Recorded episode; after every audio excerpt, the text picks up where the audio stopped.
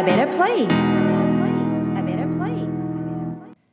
A society grows great when old men plant trees whose shade they know they shall never sit in. Quote from Greek proverb. ギリシャのことわざ。自らがその木陰に座ることはないのを知りながらも老人が木を植えるとき、社会は大きく成長するのです。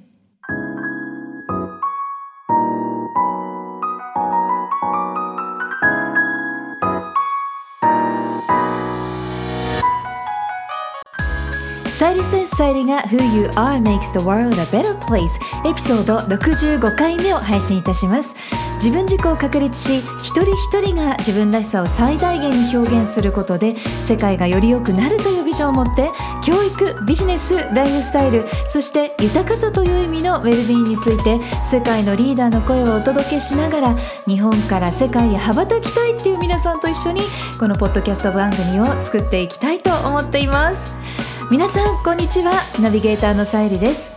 6月に入りましたね。日本はラベンダーやアジサイにブルーベリーと私の一番大好きな色パープルやラベンダーカラーがもう本当にカラフルで綺麗な季節なんですけれどもオーストラリアと先日話していましたら寒くなってきたよということで友人たちセーターを着ていました。長男がセカンダリーのメディアの授業でインタビューをして動画を制作するという課題があったんですけれども12歳でお世話になったホストファミリーにそのインタビューの依頼をしました。メールとか手紙ではあのやり取りを続けているんですけれどももちろんなかなかねこう実際にリアルで話すっていう機会がお互い時間が合わなかったりとかであの最近やってなかったんですけれども久しぶりにゆっくりお話をして声変わりをした長男が辞書なしで英語で会話ができている姿にも本当にねホストファミリーが喜んでくれて改めて強い絆感じることができました。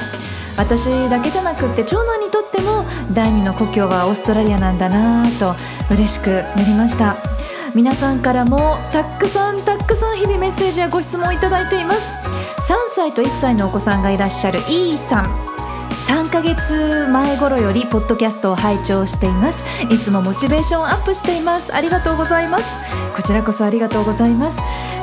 この春から育児休業から復職したんですがさゆりさんの自分軸を確立するというコンセプトに大変共感しています。なんとかそれを実現させることで生活人生の質をより良くしたいと考えています。ということでビジネスと教育両方のアイデンティティプログラムをスタートされるということなんですね。私もこれからしっかりと応援していきたいと思います。Thank you so much! そして福島県にお住まいの A さん。レジリエンスクリティカルシンキング自分軸私の生活や考えにとても大きい影響を受けた言葉たちです。サイリセンスのポッドキャスト番組に出会っていなければきっと今でもいろんなことに疑問を持つことなく惰性で時間を過ごしていたことと思います。国境がオープンになり次第オーストラリアに留学予定です。アイデンティティを確立しての留学きっと景色が違うんだろうなとワクワクしております。といただきました。Thank you so much もう本当に楽しみですね、えー、ビズブラビジネスブランディングをスタートされるということで応援しています。オーストラリアから日本にお引越ししたばかりという女性からは我が家はトリリンガル日本ドイツオーストラリアの3つのアイデンティティをどう育んでいくか。Ongoing project for our family ですといただきました。Thank you. Thank you so much everyone for your messages. 他にも男性のリスナーの皆さんからのご質問メッセージ増えていまして私も皆さんからのメールに元気いただいています。さあ今回65回目のエピソードは伝わる英文ライティング表現力を磨く5つの秘訣というテーマです。4技能のうちライティングにフォーカスします。中級から上級レベルです。これをマスターできれば問題解決力がアップ。そして伝える力がアップすることでビジョンを実現することもできます。何よりも表現力アップによって健全なメンタリティやウェルビーンもつながります。冷静に議論する力が上がって非難とか批判とか依存とか妥協というステージから提案協力想像するという自立のコミュニケーションステージに上がることができますので人生生活全体の質が上がることになります。とっても大切なスキルです。それでは5つのポイントをご紹介していきます。No.1 言語のボールを満たす。英語初心者という方はぜひここからスタートしましょう。4技能のうちリスニングやリーディングといったような力がインプットする力なんですがこれを育んで言語のボールがいっぱいになることがまずは最優先です。ぜひポッドキャストの Vol.18 言語のボールの意味とは？そして Vol.19 4技能のビジョン聞く読む。書く話すとはというエピソードそれから Volume 23900英単語から生きた英語。英検準1級レベルマスターへのステップ。このポッドキャストも参考にしてみてくださいね。OK No.2 2つ目のポイントです。構成の基礎を知る。今回一番重要なポイントとなります。ジュニア英語レベル1と2のプロセスに沿ってしっかりと土台が整ったら今度はアウトプットも同時にトレーニングしていきましょう。アウトプットのうちプレゼンにつきましてはポッドキャストのエピソード48伝わるプレゼンテーション7% rule ベストな声を出す秘訣というこのエピソードも参考にしてみてください。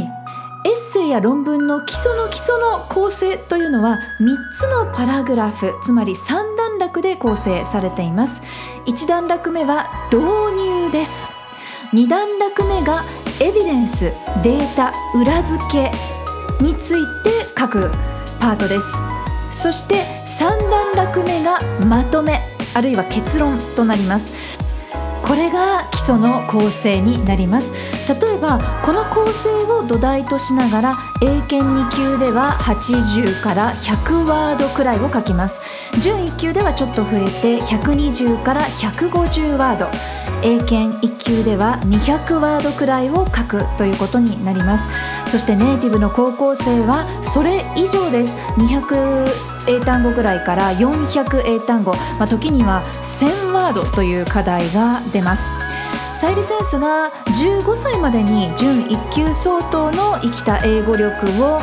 身につけようと提案している理由はこのネイティブの高校生を基準にしているからなんですね。これが目標になるということです。なので長男も今ちょうどこの400ワードくらいのエッセイに日々取り組んでいるということが多いみたいなんですね。そして例えば英検1級ぐらいの200ワードで書くとしたら3つの段落のうち真ん中の2段落目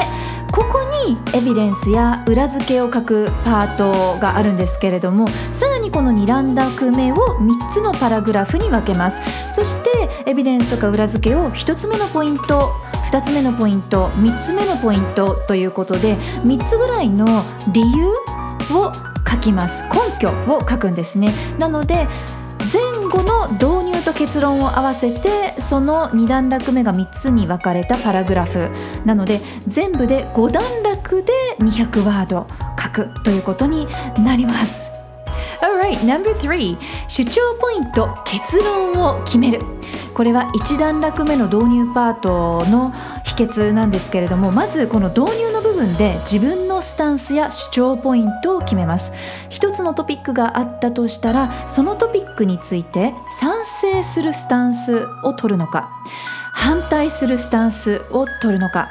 自分はどちらのスタンスで主張するのかをまず決めてそこで書きます。つまり結論を初めに持ってくるということなんですね。日本語って最後まで読まないと結論がわからないということがありますのでここは私たちが気をつけたいポイントとなります。No.4 客観的事実に沿って書く。これも日本人の私たちが気をつけたいポイントなんですけれども主観的な意見や感情推測でエッセイを書かないようにします。アカデミックエッセイの場合ですよね。根拠や裏付けを数字やデータなどを利用してエビデンスを活用して客観的に主張します。例えば「I think」というような「私はこう思います」という個人の意見主観的な表現を避けるようにしたらいいと思います。慣れるまでちょっと難しいかもしれませんが練習を重ねていくとちゃんとできるようになります。Number 10の力のうち5つ目の力。ダイバーシティコミュニケーション力と4つ目の力。クリティカルシンキング力を同時に磨くことで初めて表現力もブラッシュアップされていくんです。自分の頭の中で考えていることそれが言葉として紡がれていきますので考えるステップを深めることが大切ですよね。ぜひ37個目のポッドキャストエピソードコミュニケーションへの5つのステップというダイバーシティコミュニケーションについてのエピソードとポッドキャストエピソード21回目と22回目のクリティカルシンキング力のエピソードも参考にしてみてください。他にもマストなことや NG なことそしてライティング力を育むためのメソッドなど本当にたくさんいろんな秘訣があるんですけれどもまずはこの基礎のライティングポイントを押さえて参考にしていただけると嬉しいです。ブログの方にも今回のライティングの構成をダウンロードできるようにあるいは見てわかるようにテンプレート残しておきたいと思います。ぜひチェックしてみてくださいね。今日のエピソードから何か気づきやヒントはありましたか？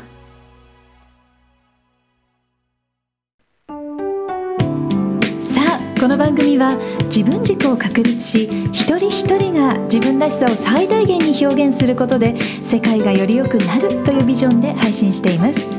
私一人だけではなく世界の声そして皆さんからの声もお届けできたらいいなと思っています。皆さんからのメッセージご質問リクエストも受け付けています。インスタグラムはさゆりセンス。スペルは SAYURISENSE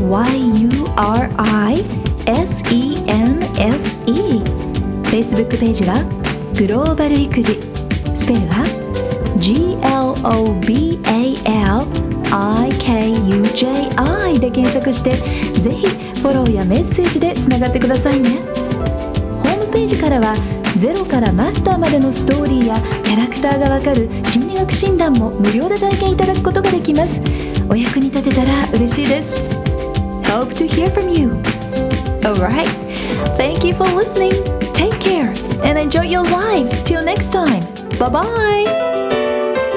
Who you are makes the world a better place. A better place. A better place.